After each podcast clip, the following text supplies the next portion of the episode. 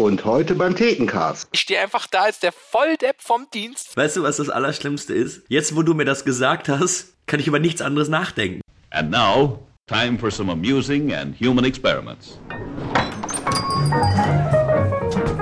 When you see motion pictures, A few drinks or a short beer. makes us See the difference between Right and wrong. as a result, The more alcohol you take, you get a true picture of what really happens. A picture that you could never see in any other way. Now let's take three drinks. Hallo und herzlich willkommen zu Drei Männer und ein Film, dem Theken-Podcast von Movie Break. Wir sind zurück. Wir haben uns eine etwas längere Pause gegönnt, aber ihr kennt das ja. Corona, Arbeit, Unfälle beim Sex. Da bleibt wenig Zeit für diesen wunderschönen Podcast. Aber jetzt sind wir zurück. Christian ist wieder da. Hallo Christian. Habe ich jetzt Christian Was, gesagt? wann nennst du mich denn Christian? Also er sollte vielleicht sagen, Inside Talk, dass es echt lange gedauert hat, bis wir diese Aufnahme endlich angefangen haben. Also wir haben wirklich heute schon unser ganzes Pulver verschossen, habe ich das Gefühl. Ich meine, hallo lieber Kühne. Ja, ich- jetzt hast du mich voll rausgebracht. Niemand nennt mich Christian. Hallo du. Ich freue mich hier zu sein. Lügt doch nicht. Und wer sich wirklich freut, dabei zu sein, ist der Max. Hallo Max. Hallo Stu, hallo Kühne. Ihr Lieben, wir reden heute über einen Film, den ich ausgewählt habe und ich sage es gleich vorweg, ich weiß nicht warum. Aber bevor wir das tun, reden wir natürlich über das wahre Highlight eines jeden Thekencasts, nämlich über das alkoholische Getränk zum Plausch. Ich möchte heute mal anfangen, denn ich bin heute extra für den Thekencast einkaufen gegangen, um mir Bier zu holen. Und da stand ich im Getränkemarkt meines Vertrauens und ich bin mit der, ich sage mal, inneren Aufgabe da reingegangen. Ich hole mir heute ein richtig geiles Bier. Irgendwas Exotisches. Die anderen haben alle schon irgendwie Biere aus Vietnam, China, Brandenburg getrunken. Nur ich komme da immer mit meinem doofen Dosenbier an und wenig Abwechslung. Und dann stand ich da wirklich im Getränkemarkt vor dieser Wall of Beer, nenne ich es mal. Und ich war so überfordert und hatte irgendwie auch überhaupt keinen Plan, dass es bei mir dann letztlich wirklich ein Bitburger geworden ist. Ein schnödes, einfaches Bitburger. Meine Kollegen werden mich jetzt auslachen, aber es ist leider so und ich mache es jetzt auf. So, Prost auf euch. Also erstmal, für einen Bitburger muss man nicht auslachen, das ist okay. Aber wenn dir die Welt des Bieres offen steht, dann ist das Bitburger eventuell nicht die beste Idee. Ich weiß, mh, aber es ist wirklich gut. Und ganz ehrlich, Goldener Inkorruptus ist schon mal nicht meiner heute. Könnte, So. könnte meiner sein, weil ich habe Flaschenbier. Uh, okay, dann mach du doch gleich weiter. Ich erzähle euch, warum ich mir dieses Bier ausgesucht habe. Ich habe hier zwei wundervolle Flaschen äh, Brinkhoffs Nummer 1 stehen. Ich versuche ja immer thematisch zum Film auch irgendwie ein Bier auszuwählen, zumindest wenn eine Geschichte dahinter steht. Wir müssen ja kein Geheimnis draus machen, wir besprechen Underworld. Es geht um Vampire. Mir ist eingefallen, dass ich vor vielen, vielen Jahren mal auf irgendeiner komischen Party war. Fragt mich nicht warum, aber da waren ganz viele Menschen als Vampire verkleidet und das hat das war ganz komisch. Und weil ich, ich wusste das nicht, das war in so einem Club und da war dann irgendwie so, so ein Black Knights Abend oder sowas. Hat's dann irgendwann Blut geregnet und Wesley Snipes kam Ja, vorbei? ich wollte auch fragen, ob irgendwann mal Blut von der Decke geregnet ist. Nee, nee, nee, das, das war nicht. Das wäre nämlich cool gewesen, denn an diese Party erinnere ich mich nur noch daran, dass ich sie so komisch und, und schlecht fand, dass ich direkt an die Bar gegangen bin und das einzige Bier, was sie hatten, war, ihr könnt's erraten, Brinkhoffs Nummer 1. Ja gut, ich hätte es jetzt so gemacht, so Underworld Kellerbier, aber gut, dann eben so. Ich muss meine Freunde noch mal fragen, vielleicht weiß ich das nächste Mal wieder, äh, warum wir auf dieser Vampirparty waren. Und wenn du da dann wirklich ein schickes Hemd anhast und äh, und nicht irgendwie einen langen Mantel oder irgendwelche komischen Fang, das ist komisch. Also du wirst angeguckt wie ein Aussätziger. Ich stelle mir gerade die Kühne vor mit so Rüschenhemd, weißem, ja, und so Vampirzähnen, so ein bisschen wie Tom Cruise in Interview mit Ah einem ja, Vampir. Rüschen sind ja so mein heimliches Geheimnis, so ne. Das ist ja, das ist ja mehr meins. Gut, bevor das jetzt zu homoerotisch wird, äh, wobei ja, ne, Max, äh, okay, das ist jetzt auch, ne, egal, Max, mach du Ganz weiter. kurz, mir muss Kühne das Ding nicht noch öffnen. Ah, ich muss mein Ding ja noch öffnen. Ah ja, Ja, öffne mal dein Ding. Wow, war das schlecht. Ja. Ich weiß nicht, ob ihr es gehört habt, aber es ist jetzt bereits offen. Peinlich. Gut, also ich habe zwei Erklärungen. Welche wollt ihr haben? Die wahre oder die gelogene? Äh, Erst die gelogene und dann, die wahre. Ich möchte, ich möchte die, die Dis- Diskrepanz. Das, das Bier, was ich habe, ist ein Kellerbier, passend zum Film Underworld. Siehst du? Das ist die gelogene, weil du das gerade gesagt hast. Weil die wahre Variante war, ich habe überlegt, was ich kaufe. Ich wollte einkaufen gehen. Meine Frau meinte, hey, wir haben noch so ein Kellerbier da. Ich meine, okay, ich habe keine Lust mehr rauszugehen. Ich nehme jetzt das Kellerbier für den Cast. Ich habe ein Frast, Frastanzer Kellerbier da. Das hat mir ein Kollege aus Österreich mitgebracht. Und ich gehe fest davon aus, dass es ein österreichisches Bier ist. Ich habe es noch nicht getrunken und ich werde es jetzt öffnen. Wie schmeckt es? Sehr gut. Süffig. Schön. Eine gute Wahl. Bislang hattest du mit dem Bier ja immer so ein bisschen Pech, Max, oder? Ja, geht. Also eigentlich, naja, das ist jetzt mal der erste Eindruck gewesen, weil ich den goldenen Inkorruptus eingeführt habe und das Ding nicht richtig geöffnet habe. Aber im Prinzip seither bin ich eigentlich sehr zufrieden mit meinen Bierwahlen. Okay, gut, dann nochmal Stößchen auf uns. Ja, auf euch, Jungs. Auf euch. Dann kommen wir jetzt mal, nachdem das Vorgeplänkel vorbei ist, zum Hauptakt, nämlich unser kleiner Plausch über den Film Underworld. Sie sind zur Unsterblichkeit verdammt. Ein Clan dürstet nach Macht und Wohlstand. Die Herrschaftsfolge ist noch nie unterbrochen worden, noch nie in 1400 Jahren. Ein anderer sinnt auf Rache. Wir werden die Vampire auf ihrem eigenen Terrain besiegen. Wer seid ihr überhaupt? Du bist in einen Krieg verwickelt, der mittlerweile seit fast tausend Jahren wütet. Eine Blutfehde zwischen Vampiren und Lykanern. Werwölfen. Wenn morgen der Vollmond aufgeht, wirst du dich verwandeln. Du wirst töten und du wirst fressen.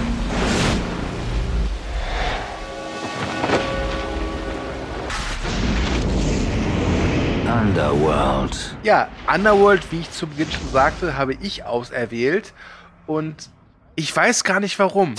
Ich war dran mit der Filmauswahl und mir spukte dieser Film einfach im Kopf rum. Underworld. Ich wusste, ich habe den mal im Kino gesehen damals. Ich wusste, der hat irgendwie fünf oder sechs Fortsetzungen.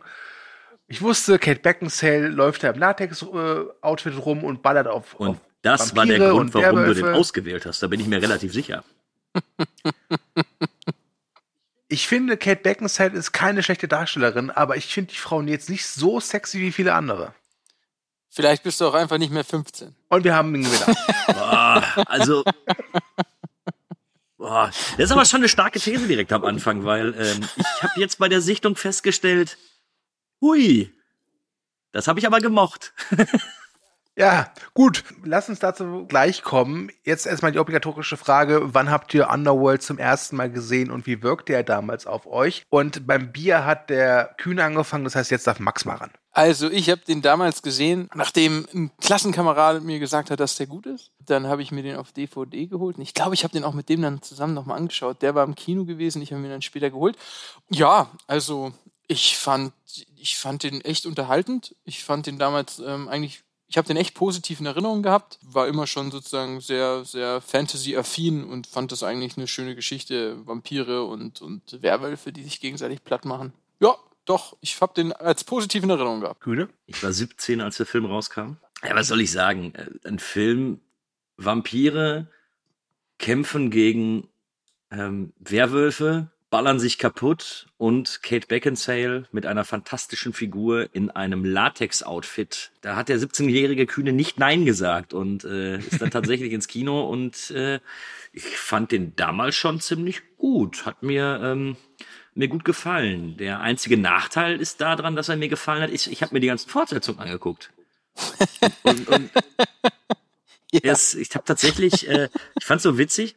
Ich habe vor, glaube ich, anderthalb Jahren einen kompletten Rewatch der Reihe gemacht. Und äh, gut, dass wir nicht über die Fortsetzung sprechen. Da hätte ich nämlich keinen Bock drauf gehabt. Ich habe ihn damals im Kino geguckt und das war zu einer Zeit, wo ich mit äh, Freunden immer Sonntagabends ins Kino gegangen bin und nicht um 20 Uhr, sondern wirklich so um 22, 23 Uhr. Weil wir waren jung und wir waren cool und außerdem war um die Uhrzeit nie was los im Kino und da sind wir halt wirklich jede Woche ins Kino gegangen. Da habe ich, was habe ich da gesehen? Ich glaube 28 Days Later habe ich in der Zeit geguckt und halt eben auch Underworld. Also man merkte dem Film damals wie heute schon an, dass die Macher Matrix ziemlich geil finden. Ich glaube halt wirklich, dass die sich dachten, boah, Matrix, Leder-Outfit und äh, doppelte Knarren und Zeitlupe und jetzt auch ein bisschen Horror da reinbringen, dann, dann wird das schon klappen. Ich weiß gar nicht, wie ich den damals fand. Ich habe daran keine Erinnerung. Dieser Film ist irgendwie wie Teflon gewesen. Ich glaube, ich fand den okay und habe ihn dann bestimmt noch mal so zwei, dreimal gesehen und das, was ich zu dem Film sagen kann, ist, glaube ich, das schlimmste Urteil, was man zu einem Film sagen kann, nämlich, der ist mir irgendwie vollkommen egal. der löst halt wirklich nichts in mir aus. Es gibt Sachen in diesem Film, die hätten mich beim anderen Film, glaube ich, aufgeregt. Aber bei Underworld ist so, ja gut, mach halt. Da würde mich direkt mal interessieren, was genau? Oder wollen wir da später drauf eingehen? Ach komm, hau raus. Warum ist dir, oder welche, was wäre dir denn in anderen Filmen, was würde dich denn aufregen, was dich da nicht aufregt? Oder warum regt es dich da nicht auf? Also was mich wahrscheinlich heutzutage aufgeregt hätte, ist ja diese Sexualisierung der Hauptfigur. Muss ich gerade fast widersprechen. Also ich war down, also ich habe das nämlich tatsächlich so in Erinnerung, aber gut, ich war auch jünger und keine Ahnung, ähm, Teenager mhm. und habe das echt noch so in Erinnerung gehabt mit mit mit ähm, hier der Kate Beckinsale und wie toll die damals aussah. Und jetzt, als ich den Film wieder gesehen habe, ja, sie trägt halt Leder, aber ganz ehrlich, das tragen alle anderen auch. Ja. Also das ist jetzt nie, ich fand nie, dass jetzt irgendwie der. Aber ihr steht. Ja, natürlich, klar. Aber es wird zum Beispiel nicht viel Haut gezeigt oder dieses. Also sicher kann man sagen, dass die sexualisiert wird, das will ich jetzt auch gar nicht bestreiten, aber ich fand es jetzt nicht so extrem, dass es mich irgendwie jetzt, mir jetzt sauer, sauer aufgestoßen wäre. Nee, so extrem ist es auch nicht, aber wie gesagt, das ist ein Punkt. Ich finde, was ich halt auch, glaube ich, nervig gefunden hätte, wenn es nicht so egal wäre, ist, wie penetrant dieser Film versucht, cool zu sein. Ja. Ich glaube, das ist mit das Und das ist mir diesmal auch aufgefallen. Ich fand es sehr schön, dass du ja gleich ein, eingehakt hast von wegen Matrix. Ich wollte sagen, der Film, der war die Matrix auf Regen eingestellt. das, es ist echt, das ist mir voll auf dem, also das ist ab der ersten Szene, wo sie da unten in dem, in dem U-Bahn-Schacht rumballern. Das war ja so Matrix-Anleihe und dann später jeder Raum, da hast du das Gefühl, gleich um die Ecke kommt Morpheus und hat zwei Tabletten in der Hand, äh, zwei Pillen in der Hand. Fand ich schon sehr extrem, von wegen Kulisse, Design, Ausstattung und auch, auch, auch die ganze Tonalität oder Farbwahl ist schon extrem an Matrix angelehnt. Und das hat mich echt aufgeregt. Also ich, ich hm. fand das, mir ist das beim ersten Mal schauen überhaupt nicht aufgefallen, auch wenn ich da sicher Matrix gesehen habe davor, aber jetzt beim, ja, ich glaube, es war jetzt mein zweites Mal oder maximal drittes Mal, dass ich den Film gesehen habe, das ging mir schon gehörig auf den Geist, muss ich sagen. Okay, das wird heute, das wird heute unser Streitcast. Heute ist es soweit. Nach dem Debakel von Deep Sea, wo ihr beide nicht die richtige Meinung hattet, äh, glaube ich, dass ihr auch hier falsch liegt.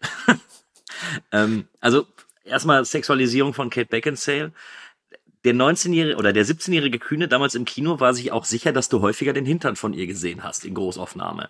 Ja. Und musst dir jetzt auch wirklich feststellen, nee, also ich finde sie nicht sexualisiert. Ich glaube, es liegt einfach, glaube ich, wirklich auch nur am Outfit. Ja. Und wie gesagt, das ist ein kleiner ja. Punkt. Wie gesagt, der Hauptpunkt für mich ist dieses, ist diese Penetranz. Die Penetranz auf cool, ja. Ähm, dafür gibt's mir aber viel zu viele Filme, die äh, ähnlich äh, vom Ton her sind, die ähnliche Anleihen haben und dafür bietet mir Underworld in gewisser Weise noch etwas Neues. Klar, so, so ein, zwei Kameraeinstellungen, die habe ich genauso bei Matrix gesehen. Die Farbgebung ist hier blau anstatt grün wie bei Matrix, okay? Aber ich weiß, was ihr meint, konnte ich aber ziemlich gut ausblenden. Was ich aber vielleicht darauf schiebe, dass ich jahrelang gute Werwolf-Filme gefehlt. Ich mag die Figur des Werwolfs, und da finde ich, da wirst du als, als Fan von sowas, wirst du echt hängen gelassen. Ja, also ich finde es noch immer, ich sehe noch immer keinen schönen Werwolf der irgendwie von der Art und Weise, wie es dargestellt wird, irgendwie das echt ästhetisch gemacht wurde bisher. Ich finde die alle hässlich, Aber, äh, egal welcher Werwolf. Ja, ich glaube, das soll ja auch so sein, oder? Ja, ich, ich, also. ich glaube, selten ist es so, dass der Werwolf so aussehen soll wie so eine, wie so eine Ballerina oder so. Sondern ich ich glaube tatsächlich von Benicio del Toro als Wolfman, ähm, den fand ich noch am, am besten. Ähm, muss ich selbst nochmal nachschauen. Aber ich, boah, mir fällt auch keiner ein. Ich meine, vorher lief ja, glaube ich, auch noch Van Helsing. Wo ich auch damals. Okay, der ist richtig scheiße. Der ist richtig Dreck. Ja, und alles, was ich daran gut fand, war maximal das mit den Werwölfen.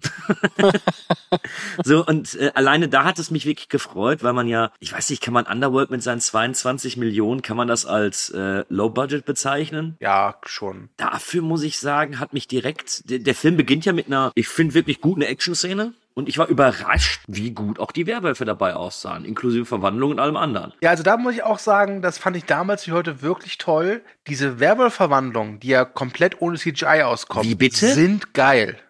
Dieses ist handgemacht. Jetzt echt? Ja. Das macht es ja noch geiler. Vor allem, dass man sieht, dass es noch handgemacht ist. Nein, also ich hatte mich wirklich gefragt. Ich hatte mir das jetzt angeguckt und habe gesagt, okay, das können die ja so, wie sie es gemacht haben, weil sich ja das Maul sehr, sehr schnell nach vorne drückt und sowas. Habe ich eigentlich gedacht, ja gut, die Effekte sind scheinbar ganz gut, weil mir fällt jetzt nicht auf, dass da irgendwie CGI eingearbeitet ist oder so. Also ich bin jetzt eher sogar im Positiven überrascht. Also, wie gesagt, diese, ich nenne es mal Puppentricks, die sind wirklich fantastisch in Underworld. Kann man nicht anders sagen. Und er drückt natürlich am Anfang erstmal direkt auf die Tube. Ja, wobei, das ist mir jetzt bei der Sichtung jetzt wieder aufgefallen. Ich finde die Action nicht so pralle. Okay, langsam frage ich mich wirklich, warum du diesen Film ausgewählt hast.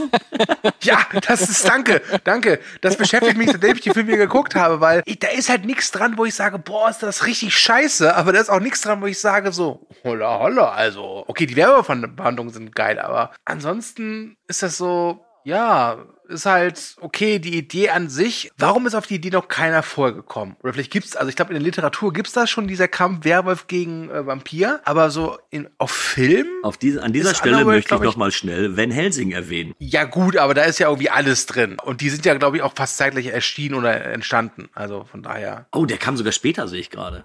Oh, okay, ich nehme alles zurück. Da fand ich zum Beispiel, in Van Helsing fand ich Kate Beckinsale echt arg sexualisiert. Ich habe den verdrängt und ich will überhaupt nicht drüber nachdenken. Oh, vielleicht soll ich den beim nächsten Mal auswählen. Es wird ein Hatecast. Also wirklich, Van Helsing ist, ich, ich bin ja ehrlich, ich glaube, dass Van Helsing dem Vampir und dem Werwolf mehr Schaden zugefügt hat als die Twilight-Reihe. Ganz ehrlich. Ja. Boah, starke These. Ja, Twilight sind einfach die besseren Filme gegenüber Van Helsing. Punkt. Ich äh, habe Twilight noch nie gesehen. Tja, dann weiß ich ja, was ich als nächstes auswähle. Aber das ist Erpressung. Das ist richtig, richtig Erpressung. Oh, wir nehmen doch immer alle zehn Folgen so einen romantischen Film. Ich habe da eine Idee für, für Folge. Oh, Ja, ja, aber wir nehmen so Teil 4,1, damit Kühne die Teile davor und danach sehen muss, um zu wissen, was da eigentlich abläuft. ich überlege gerade, wie sehr man Menschen hassen kann. Gut, zurück zum eigentlichen Thema Underworld. Ja, er, trä- Er, er beginnt mit Action. Da wird auch ziemlich viel rumgeballert, ist aber ziemlich konfus und äh, kommt jetzt nicht so viel rüber. Also dieses Todeshändler, inwiefern die irgendwie krass sind, ganz ehrlich, ich weiß nicht. Der eine riesige Werwolf, hm, der hat, ja okay, den kann man Charisma jetzt mal nicht absprechen. Aber dann auch schon mal so die Erzählungsgeschichte, okay. Allein der Beginn, wie sie da oben kniet, das ist schon genau das, was du sagst. Gewollt, cool. Ich schaue da oben runter und es regnet und ich springe da jetzt in meinem Lack und Leder runter. Das ist echt. Ich kann den Film auch nicht ernst nehmen.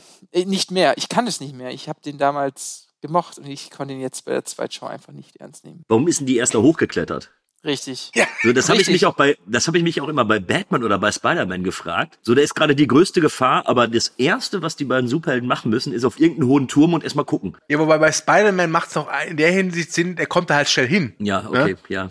Okay, Batman noch mit irgendwie irgendeinem Gadget, aber sie muss ja wirklich die, die Treppe erstmal Na, hochlaufen. Moment, Moment. Also ihr erinnert euch an die eine Szene, wo die Blonde, weil sie checkt, dass der andere ein Werwolf ist, ist sie auf einmal an der Decke. Irgendeine Fähigkeit, schnell an Decken und Räumen und Gebäuden hochzulaufen. Ich glaube, die müssen die schon irgendwie haben. Ja, stimmt. Irgendwas müssen die da, müssen sie schon drauf haben diesbezüglich. Aber es ist natürlich ganz relevant, dass sie da äh, sitzt da oben, weil anders kann man nicht die Geschichte der Lykaner erzählen, die sehr, sehr spannend ist. Was ich mich auch frage, wie lange braucht die jeden Tag, um in diese Klamotten reinzukommen? Das ist relativ einfach. Du kannst dich äh, von oben bis unten einbuttern und dann lässt du dich einfach da reinschießen.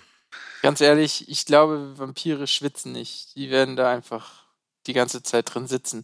Da kommt auch immer dieser komische Geruch her, den Goth irgendwie versuchen nachzumachen. Dieses so leicht Panchulio, wie das heißt. tote, dieses leicht modrige.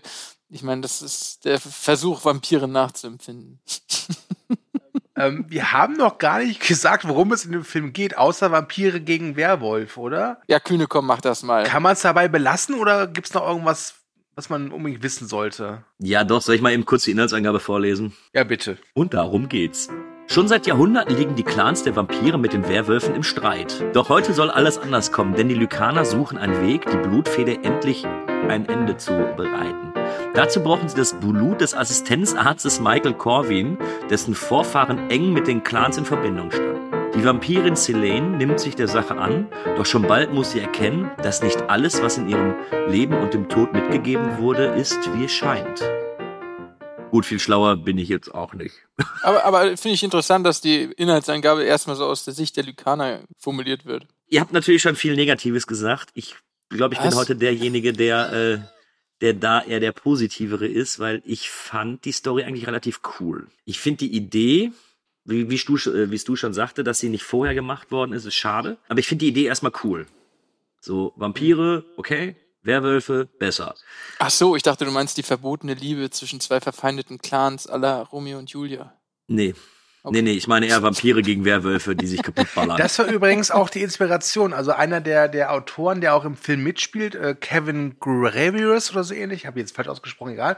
Der spielt so einen Werwolf. Race ist dieser muskulöse, bullige Schwarze, der auch, wie gesagt, das Drehbuch geschrieben hat. Der meinte, die Inspiration dafür war wirklich Romeo und Julia. ja, gut, ein bisschen weit entfernt. Ja, ich meine, es ist schon relativ klassischer Stoff. Ne? Du Ja. hast halt eben zwei Liebende. Achtung, Spoiler, weder Romeo noch Julia sterben.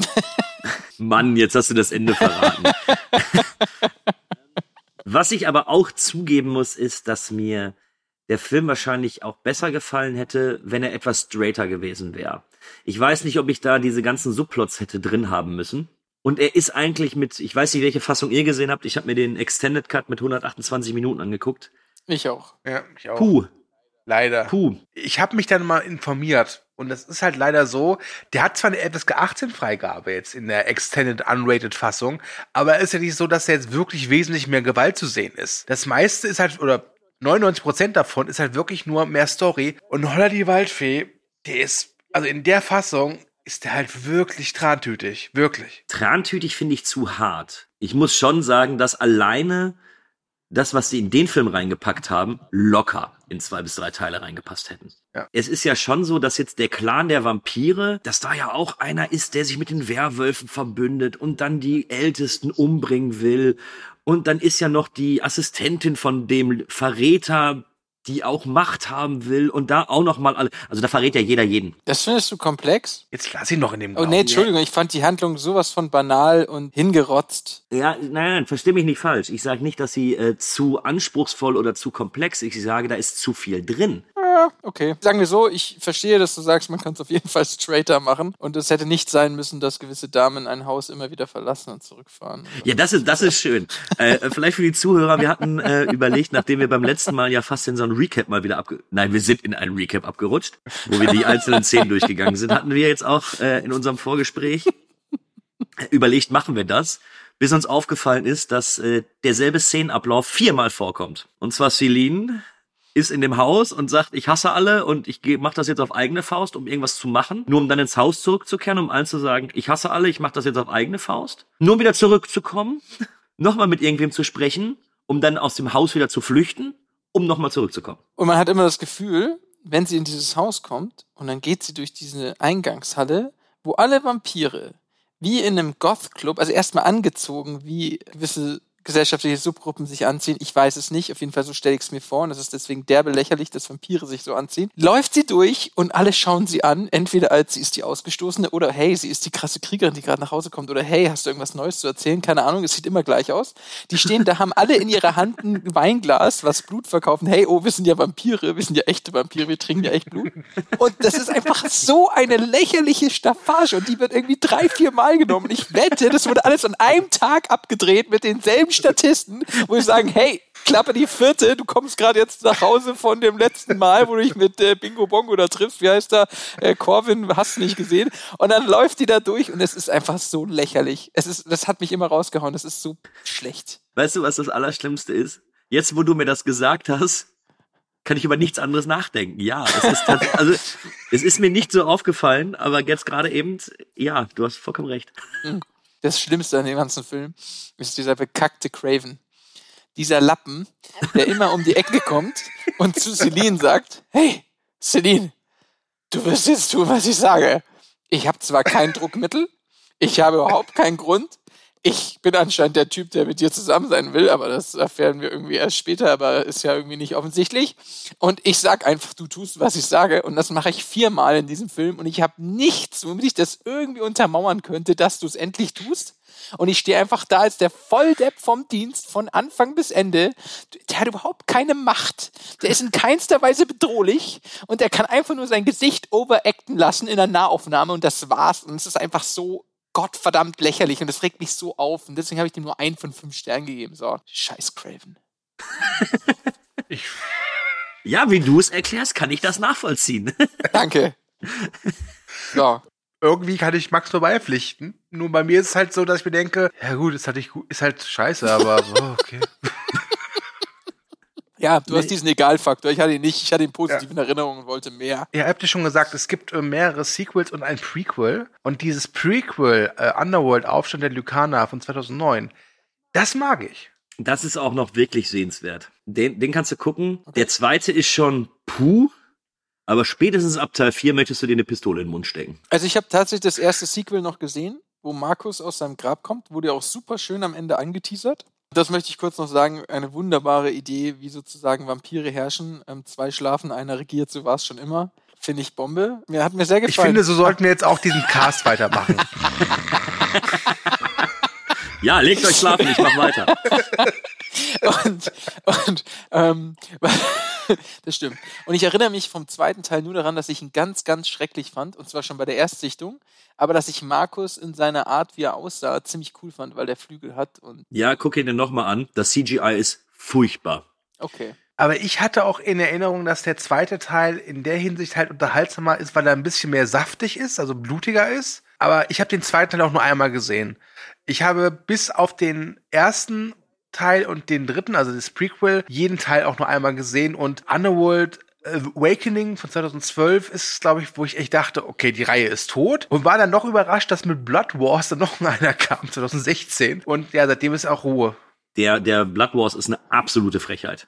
Aber es spielt in beiden doch noch Charles Dance mit, oder? Äh, weiß ich jetzt gerade ja. gar nicht. Habe ich, hab ich, also, ich habe Wikipedia, die, die ich habe mir alles durchgelesen, okay. alle Handlungen von Teil 3 bis 4, weil ich mir die nie anschauen werde. Was ich ja ganz cool finde, ist, dass es ja im Underworld 1 schon so Rückblicke gibt. Weil der Anführer der Werwölfe, Michael Sheen, hat ja einen Grund, warum er Victor, diesen Vampirfürst, der Bufu gemacht hat und dann irgendwie wach wird, nicht so toll findet. Der hat ja seinen, also hat ja seine eigene Tochter umgebracht, weil sie was mit diesem Werwolf hatte. Und im Originalfilm ist es so, dass es gibt Rückblicke, aber das sind halt einfach so extra Aufnahmen. Und ich glaube, in der Extended-Fassung, die ich jetzt geguckt habe, haben sie wirklich Szenen aus dem Prequel. Nee, nee, nee, nee, ja nee, nee. Also zumindest nicht auf der DVD, so? die ich habe. Ich weiß nicht, wie es in. Ach so, nee, äh, ich habe ich hab, ich hab's bei Amazon geguckt, deswegen. Ja, okay, das, das kann sein. Also ich habe noch die, die damals die DVD, die direkt nach Kinostart dann rauskam. Nee, nee, also ich habe wirklich Geld dafür aus, Oh Gott. das war deine Entscheidung. Das, ja. das muss an der Stelle immer noch gesagt werden. Ich kann euch irgendwie nicht beipflichten. Also ich verstehe vieles, was ihr, was ihr bemängelt, ja. Aber dafür waren doch ein paar Sachen da drin, die mir einfach da doch zu sehr gefallen haben. Also ich fand erstmal diesen, diesen Konflikt relativ gut, auch wenn es nur am Rande angesprochen wird, dass der Werwolf ja vielleicht gar nicht der Böse ist. Wow. Hm. Ah oh, ja, wow.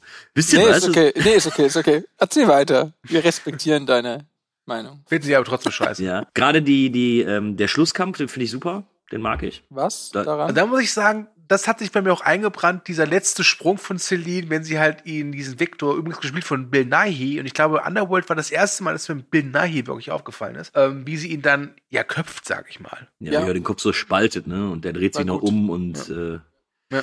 ja, und den Typ mit den Peitschen fand ich so geil. Ernsthaft? Das war ja echt das lächerlichste überhaupt. Max, kannst du mir noch mal sagen, so warum wir befreundet grade. sind? Kühne so, boah, das mit den Peitschen, das ist so geil. Und dann Max immer so, ernsthaft. Entschuldigung, nein, aber das war so, okay, cool. Wir haben den nämlich früher schon gesehen, dass der früher schon irgendwie Werwölfe ausgepeitscht hat. Und der ist voll fies damals gewesen, in den Rückblicken. Und jetzt sehen wir endlich, wie er in dem realen Leben aussieht, wie er heute in den, was weiß ich, 2000ern aussieht. Und da hat er auch diese gleichen Peitschen. Das war doch nicht der gleiche. Ja, komm war sein Sohn, keine Ahnung. Auf, hey, Vampire können, können immer noch die gleichen gewesen sein. Das Ding ist, dieser Kampf war ja wohl echt echt. Ja, boah. das schiebe ich aber eventuell auch dem, äh, dem Budget in die Schuhe. Also ich glaube, wie gesagt, also ich finde 22 Millionen Dollar für, für so eine Art von Film finde ich eh ein bisschen zu wenig. So, da hätte man mit, mit ein paar mehr, äh, wenn man da ein paar Mark mehr reingesteckt hätte, wär's, wären auch die Kämpfe noch besser. Aber auch die, die, die Schießerei, die da kommt und sowas, das, ich mag das. Also Ich fand das total unübersichtlich am Ende. Jeder rennt vor jedem weg, jeder schießt irgendwo hin, alle sind in einem großen grauen Gebäude, niemand weiß, wo oben und unten ist. Es ist eh immer Nacht und es regnet irgendwo rein und auf einmal kommt Ja. Bill Nye um die Ecke. Und dann denkt man sich, okay, Hauptsache blauer Filter. ja. Hauptsache der eine schießt dem anderen in den Rücken, damit wir wissen, dass Craven wirklich ein Lappen ist. Und, und hier Ma äh, Michael Sheen wird echt, findet so sein Ende, nachdem er noch eine fette Vorgeschichte bekommt mit Rise of the Lucana. Hm, schade. Aber ey, ganz kurz, ich fand auch den nicht sehr charismatisch, Michael Sheen. Da muss man auch mal sagen, da kann, ich kann Michael Sheen verstehen, dass er da nicht alles gegeben hat, weil er war zu der Zeit entweder äh, zusammen oder sogar verheiratet mit Kate Beckinsale und nach dem Dreh ist die halt eben mit dem Regisseur von Underworld. nee, die waren, die waren zusammen, gewesen. der äh, Michael Sheen und Die haben sogar eine Tochter. da wäre ich auch richtig angepisst. Wäre ich Also angepisst. ich, ich habe gelesen tatsächlich, ich habe gelesen tatsächlich, dass Michael Sheen, der Regisseur, und Kate Beckinsale sehr gute Freunde sind. Aber naja, ich kann das nicht so richtig glauben. Und ich habe auch so ein bisschen das Gefühl, dass Michael Sheen erst irgendwie während der Dreharbeiten gemerkt hat, Kacke, meine Frau sieht ja in Latex richtig gut aus.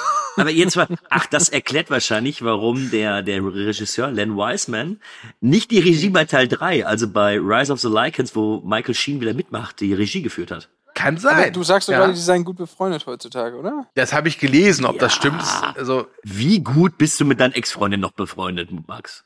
Oh, Leute, echt, nur das amerikanische Hollywood-Kino uns die ganze Zeit vorgaukelt, dass alles schwarz und weiß ist und dass wir Ex-Leute irgendwie wegschießen und ganz bestimmt nichts mit denen zu tun haben wollen, sage ich nicht, dass in der Realität es Menschen schaffen aber ich habe dir doch jetzt einfach eine Frage gestellt.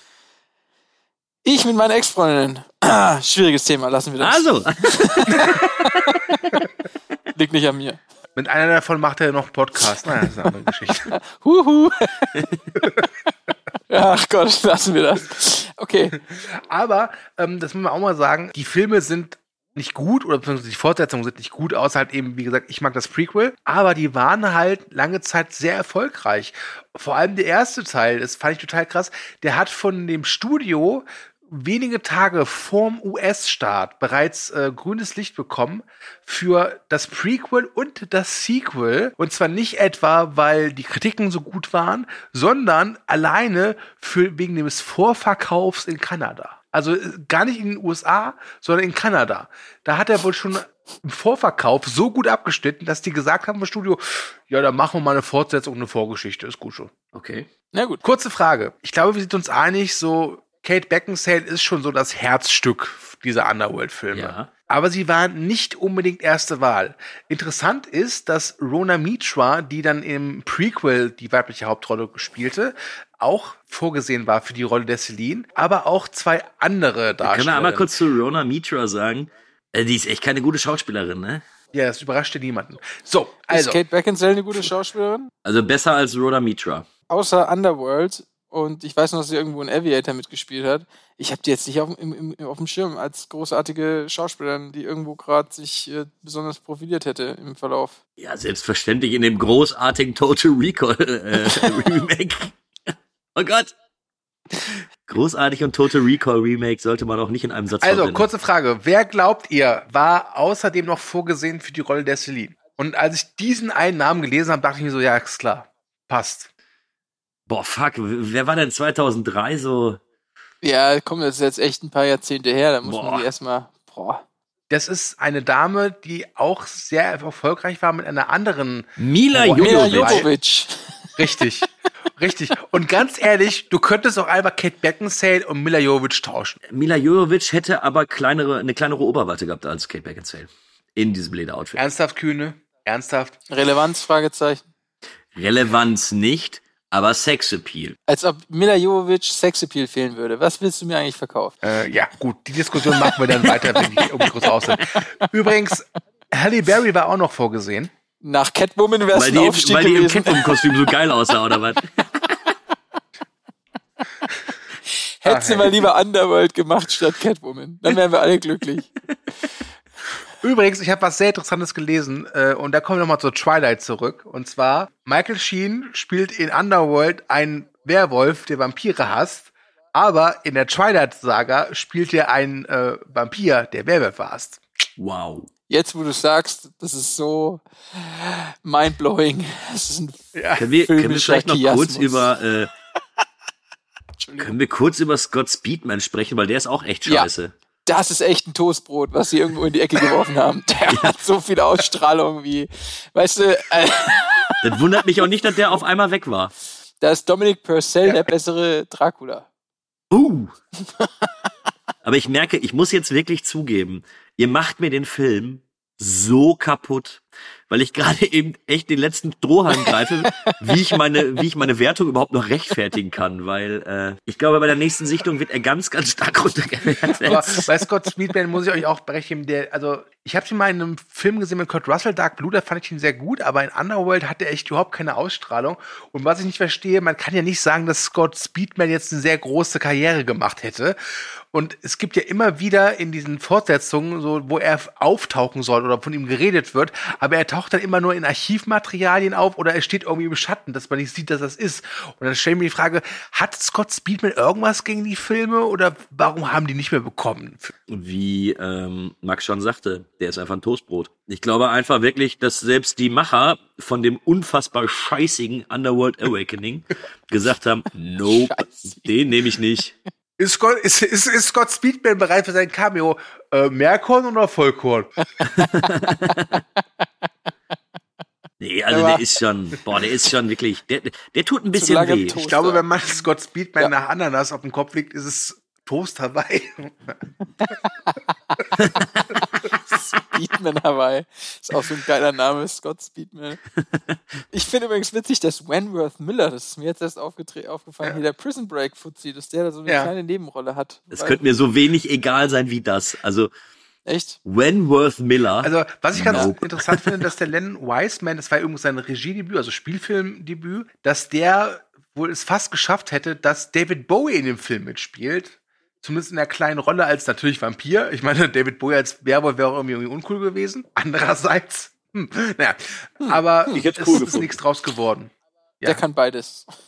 Es wäre auf jeden Fall ein Highlight gewesen. Oh, wartet mal. Kennt ihr Zoolander? Die Szene mit David Bowie mit diesem äh, äh, Catwalk-Battle? Walk off. Vielleicht, oder Walk-Off, genau. Das Vielleicht Walk-Off. wäre David Bowie in Underworld einfach so der Schiedsrichter gewesen zwischen Walk-Off, zwischen Vampir und, und Werwolf. Nach den alten Regeln. Ein klassisches Walk-off. Das eine Model macht das vor, das andere macht es nach. Also ich, ich muss ja sagen, so Anfang der 2000er, ich mochte Len Wiseman ja in meiner, in meiner unbedarften Jugend, weil ich dann damals äh, Underworld sehr gut fand. Ich fand auch damals komischerweise Underworld Evolution ziemlich gut. Und ich mag ja auch irgendwie Stirb langsam und ihr dürft mich deswegen steinigen. Das ist okay, aber ich, Ich finde seinen ja. vierten Stopp langsam Film äh, auch nicht schlecht. Also ist sein Ich bester Film, um es mal so auszudrücken. Ja gut, das ist aber bei der Auswahl auch nicht schwierig, weil eben auch noch dieser Total Recall da in der, in der Vita da rumeiert und das war's dann auch. Aber ich weiß auch, Len Wiseman wurde damals so schon als der neue Superregisseur gehandhabt. So, die, so ein Regisseur, der vielleicht in die gleiche äh, Mega-Blockbuster-Kerbe schlagen könnte wie Michael Bay. Der, da kam Underworld 2, den er unbedingt noch machen wollte. Und dann Die Hard 4. Und ich glaube, ich glaube, dass Total Recall die falsche Entscheidung war. Was hat er denn zuletzt gemacht? Also als Film Total Recall. Das war dann sein Sarg. Keine Ahnung, vielleicht hat er auch irgendwie so Ja. gesagt, hat jetzt keine Lust mehr auf Film und dreht Serien oder geht in die Werbung. Das machen ja durchaus auch mal Regisseure. Und der kommt ja, glaube ich, aus der Werbung und aus dem Musikvideobereich. Und das finde ich, merkst du auch. Der war mal Ausstattungsassistent bei Stargate, Independence Day, Man in Black und Godzilla. Ach mal, Ja. Moment mal, Moment mal, kommt der jetzt nicht bald wieder? Soll der nicht diesen äh, Ballerinas drehen? Stimmt, Spin-off ja, zu genau. John Wick? Ja, ja. Dann hoffe ich aber wirklich sehr, dass die Action-Szenen von Leuten gemacht werden, die es verstehen, weil Underworld, wie gesagt, hat keine guten Action-Szenen. Es Tut mir leid, Kühn. Ja, nee, sehe ich. Nee, ich mag, ich mag die Anfangssequenz und Ja, das Finale ist mag halt ich auch. scheiße. Ja, da, dazwischen fahren die immer Aber von ey, so es einer ist Villa weg unfassbar, und wie ihr mir diesen Film gerade kaputt redet. Ich werde den nie wieder richtig gucken können. Ja, gut so. zu Recht. und ihr da draußen hoffentlich auch nicht. Und wenn ihr jetzt sagt, nee, ich habe Underworld gerade eben erst geguckt und ich mit ihm noch super, liegst falsch. Und du hast keine Freunde. Doch, mich. Glückwunsch. Ja. Ja, also ich, ich will ja, ich will ja irgendwie auch zugeben und sagen, na ja, da läuft schon relativ viel schief in dem Film. Und ich glaube auch nicht, dass man oder dass, dass meine Meinung über Underworld irgendwie objektiv ist oder so. Aber äh, ich, ich bleib dabei. Also irgendwie, als ich den jetzt auch vor zwei, drei Tagen nochmal geguckt habe, ich habe mich immer noch unterhalten gefühlt. Trotz der ganzen Fehler. Und ich weiß nicht so genau, Also, warum, wenn ich ehrlich bin. Was ich dem wirklich geben muss, ich finde, für das Budget, was er hat, sieht er erstaunlich gut aus. Also da kann man schon sagen, dass der Regisseur durchaus hier und da ein Händchen beweist. Sieht nicht billig aus. Ich glaube, damals sah er noch geiler aus wie heutzutage, aber es ist, glaube ich, auch eine Sache der Gewöhnung. Aber ich finde, die Action ist nicht besonders gut. Und vor allem halt, was wir auch schon zu Beginn gesagt haben, diese Penetranz, dass alles so cool sein muss. Und Max hat mit seinem Vampir-Villa-Rant es auch schon sehr gut auf den Punkt gebracht, was da auch echt nicht so funktioniert, so richtig gut. Von daher, es ist kein guter Film, aber lieber Kühne, wenn du mit dem Film Spaß hast, dann gönn ich dir das. Geht mir übrigens ähnlich. Ja. Ich finde, das ist ein absoluter. Ich mag das Wort Guilty Pleasure nicht, aber ich finde es vollkommen nachvollziehbar, wenn man sagt, das ist für mich so ein Pleasure, weil es mir doch irgendwas gibt. Auf einer Trash-Ebene. Für mich ist es mehr guilty als pleasure, aber gut, was. Nein, Quatsch. Also, wie gesagt, es ist wirklich für mich seit langer Zeit mal wieder so ein Film, wo ich denke, der ist mir sowas von schnuchs egal. Und ich hole diese ganzen Argumente gegen den Film auch nur raus, um den Kühn gerade zu ärgern. Ich würde ich würd mir ansonsten gar nicht Mühe machen, noch weiter über diesen Film nachzudenken. Ganz ehrlich. Also was immer eine Thematik ist in allen anderen eigentlich Filmen hinsichtlich Vampire, ist eigentlich immer sozusagen, dass Menschen, wenn sie auf Vampire treffen, das erstmal nicht glauben, dass, beziehungsweise, dass es immer eine relevante Sache ist, dass die Vampire irgendwie in ihrem Hm. Untergrund leben und man nichts davon mitbekommt. Und dass es irgendwie, die Menschen da ja irgendwie intervenieren oder irgendwie da ein Problem ist, äh, dass das rauskommen könnte oder was weiß ich was. Und da finde ich, ähm, das ist sowas von überhaupt nicht Thema in dem Film. Weil irgendwie alles nur in dieser komischen Villa abläuft oder in dieser Wohnung oder in dem Versteck von den, von den Wölfen. Ähm, das finde ich sehr Finde ich schade. aber nicht schlimm, dass du das Thema auch mal vielleicht mal von einer etwas anderen Seite betrachtest. Ja, aber es, ich finde, also das, das finde ich schon durchaus in Ordnung. es macht halt, es, es, es gibt dir halt, finde ich, überhaupt keinen Bezug zur, zu unserer Welt, so ungefähr. Also, dass das quasi irgendwie parallel ablaufen könnte oder. Naja, also wenn der, wenn der Bezug zu unserer Welt sein müsste, müssten wir Scott Speedman folgen. Und das Punkt wollen wir alle nicht. So, dementsprechend ist es vollkommen in Ordnung, wenn äh, durch Celine, also durch Kate Beckinsale, die eben die Pro- Hauptprotagonistin ist, dass wir sie verfolgen und dadurch dann eben auch nur mit den Vampiren was zu tun haben. Die Ich genau eine die gehen Villa nicht einfach haben. durch die Stadt und sagen dann zu irgendwelchen, zu irgendeiner Moni oder so, so, hallo, ich bin ein Vampir. Ja, aber, aber als findet ihr diesen Radius, den sie hat, nicht unglaublich eingeschränkt? Es gibt genau die eine Villa. Das war's. Weißt du, bei Blade im ersten Teil, da fahren ja Nachtclubs vorbei und sehen, wer wem irgendwelchen Vampir gehört und was weiß ich was und das, Mhm. das und das und das und das und verschiedene Lokalitäten und ein richtiges Universum wird da erzeugt. Hier haben wir eine Villa und von da aus fahren wir irgendwo anders hin und dann wieder zurück zur Villa. Ja, aber es wird ja, die Welt wird ja ein bisschen größer gemacht. Und zwar, ähm, da kommt ja noch diese andere Älteste, die Mhm. Amelia soll noch kommen. Das war ein charismatisches Wunderviech, du, unglaublich. Die ist ja auch so. Ich höre den Sarkasmus ja, in deiner die, Stimme. die ist ja auch mal so hinten runtergefallen. Ich meine, wenn du Markus, ja, den allerersten Vampir und Victor, Bill Nye hast, ja, da kann der dritte zwar nur abstinken, aber dass der so abstinkt und so irrelevant ist und einfach nur einmal eine Decke schaut und danach nur noch tot ist, ist ja so lächerlich. Wo ist da die Rede? Also wo ist da auch die Macht, die diese Person irgendwie ausstrahlen sollte? Na egal. Die wurde verraten. Auf jeden Fall will der Film das ja größer machen, als Mhm. es vermutlich kann. Und deswegen kann ich dem das ja nicht vorwerfen. So, ich krieg ja mit, dass irgendwo andere Vampirnester sind oder wie man das auch immer nennen möchte. Also das gibt es ja, das existiert ja. Ich glaube, ich, wir haben mittlerweile so einen Punkt erreicht, wo wir, glaube ich, alles gesagt haben zu Underworld. Deswegen Ja. würde ich sagen. Ich, habt ihr, habt ihr Oder am aber Anfang, Kühne macht also vor der Sichtung auch ne? gedacht, dass der Film ein bisschen mehr hergibt? Entschuldigung, was hast du gesagt, Kühne? Was habt ihr denn jetzt gerade gesagt? ich nicht wollte zugehört. eigentlich abmoderieren, weil ich das Gefühl habe, wir haben jetzt mittlerweile. Ja, und ich will Kühnes Stimme noch hören. Ich will noch mal Okay. hören, was er nochmal sagen wollte. Ja, ich wollte eigentlich nur nachfragen. Man muss ja jetzt den Zuhörern, auch, also man muss ja schon sagen, ist dünn heute. Heute ist dünn. ähm, habt ihr damit gerechnet, dass es doch so wenig Ergiebiges über den Film gibt? Also ich habe im Vorfeld, bevor ich ihn jetzt nochmal gesehen habe, Naja, was heißt, gerechnet. bin ich ergiebig? Bei Conner haben wir gefühlt schon über die Nicolas Cage-Frisur geredet. Also, das ist. Ja, Und über, über die Sandalen aber von... vergleich's mit äh, 28 Days Later, da gab's so viel mehr zu erzählen. 28 Der hat Days Later haben wir noch nie besprochen hier. Cinematografisch so viel. Äh, Entschuldigung, äh, 30 Days of Night, die andere, der andere Ding mit Tagen und weißt schon. 30 Days, 30 Days of Night haben wir vielleicht, Vielleicht, viel mehr vielleicht ist können. Underworld wirklich ein Film, der nur in, in der Verklärung der damaligen Also. Zeit funktioniert. Richtig. Ja, bei mir zum Beispiel. Bei Teenagern. Also ich glaube, wenn du heute, wenn du heute irgendwem den Film zeigen würdest, wird der sehr wahrscheinlich sagen so, ah, nee, gar nicht so gut. Der funktioniert für die Subgruppe von 12 bis 17-Jährigen immer noch, sobald draufsteht, dass Genau. er ab 18 ist. Geeignet für Pubertäre und Kühne. Ja, ich würde ihn jetzt nicht als kühnelisches bezeichnen, aber Danke. ich, ich werde ihn ab jetzt auch nicht mehr gucken, weil ich nicht sehen möchte, was ihr mir gerade eben alles offenbart habt, was ich scheinbar äh, übersehen habe, warum auch Gern immer. geschehen. Ähm, ich werde mich einfach in meine Erinnerung flüchten und dabei bleiben, dass irgendwie der 17-jährige Kühne den, den einfach Okay. gut fand. Ich finde, das ist ein schönes Sch Schlusswort für den heutigen Thekencast. Es war mir eine große Freude mit euch über diesen. Welchen Film hatten wir heute nochmal? Ernsthaft du? Underworld. Okay, Underworld. gut. Es war mir eine große Freude und deswegen Bodycount Quiz. So, Ich hatte echt Angst. also, laut IMDb, wie viele Menschen, Werwölfe, Vampire zusammengefasst sterben in Underworld? Kühne. Äh, weißt du, ich will, also äh, 35. 35. Max. Also, weil, weil, weil wir immer irgendwie in letzter Zeit zu niedrig lagen und am Ende ja echt viel rumgeballert wird und ich tendenziell dazu neige, zu wenig zu sagen. Und er hat 35 gesagt, sage ich 36. Boah, du bist so ein langweiliger Penner, ne? Dann sag doch wenigstens irgendwie 50 oder sowas und 36, so diese Nummer sicher. Das, ist- It's Das Das me. übrigens mit dem Interessante Penner ist- zurück, ich mag dich. der Bodycount hat 36. Schau, das funktioniert halt einfach. Diese Max, ich verarsche dich nur, Punktlandung, es du? falsch. Bam. 36 ist nicht, ist es nicht. Schade. Ja. Ich hasse dich, Stu. Jetzt Ich hasse 67, dich du hast so trotzdem sehr. gewonnen. Juhu. 67?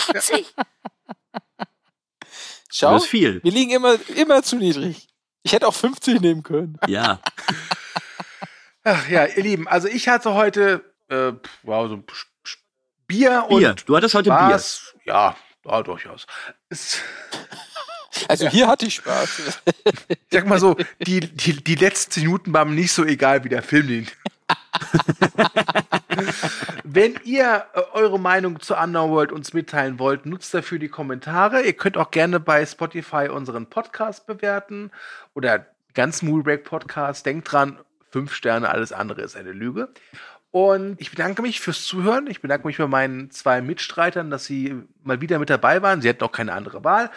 Der nächste Film, ich glaube, das, so viel kann ich verraten. Da werden wir, glaube ich, ein bisschen mehr drüber reden. Da freue ich mich auch schon drauf. Stopp, ich muss jetzt Mal einmal wieder. kurz reingrätschen, weil ihr heute so gemein zu mir wart, überlege ich noch, ob ich mir doch was anderes aussuche. Einfach nur aus purer Boshaftigkeit. Okay, beim nächsten Mal gibt's dann anscheinend Twilight. Warum nicht? Okay, nein, nein, ich bleib dann doch bei meiner. Nee, ist gut. Also der Kühne kennt sich mit Bier aus, aber Rückgrat hat er nicht. ich äh, habe jetzt keine Lust, meine Abmoderation wieder von neuem zu beginnen. Deswegen sage ich einfach nur auf Wiederhören, auf Wiedersehen, Tschüss und Ciao. Und dann darf Max Tschüss sagen und dann der Kühne. Tschüss. Ja, heute funktioniert Dito halt einfach mal gar nicht. Ich sag mal so, es war mir eine Freude, über diesen Film zu reden. Ich freue mich darauf, äh, demnächst mal wieder bessere Filme zu sehen. Bis dahin, macht's gut, danke fürs Zuhören. Ciao. Ja, es, es war mir auch eine Freude, aber dadurch, dass ich weiß, dass du den nächsten Film ja noch nicht kennst, bin ich mir nicht sicher, ob du den so viel besser finden würdest, bei, bei dem, was du da immer so raushaust. Ich, ich bin auf jeden Fall sehr gespannt. Trotz alledem war es mir eine große Freude, mit euch zu quatschen und freue mich wirklich aufs nächste Mal. Und für die Zuhörer, es tut uns, glaube ich, allen drei leid, wenn es doch etwas dünn war. Aber ich glaube, ich hoffe, ihr hattet trotz alledem Spaß und habt noch eine schöne Zeit. Bis dann. According to the experts in such matters, if you drink, Go to the movies each week. here, A few drinks. bring out the best in your personality.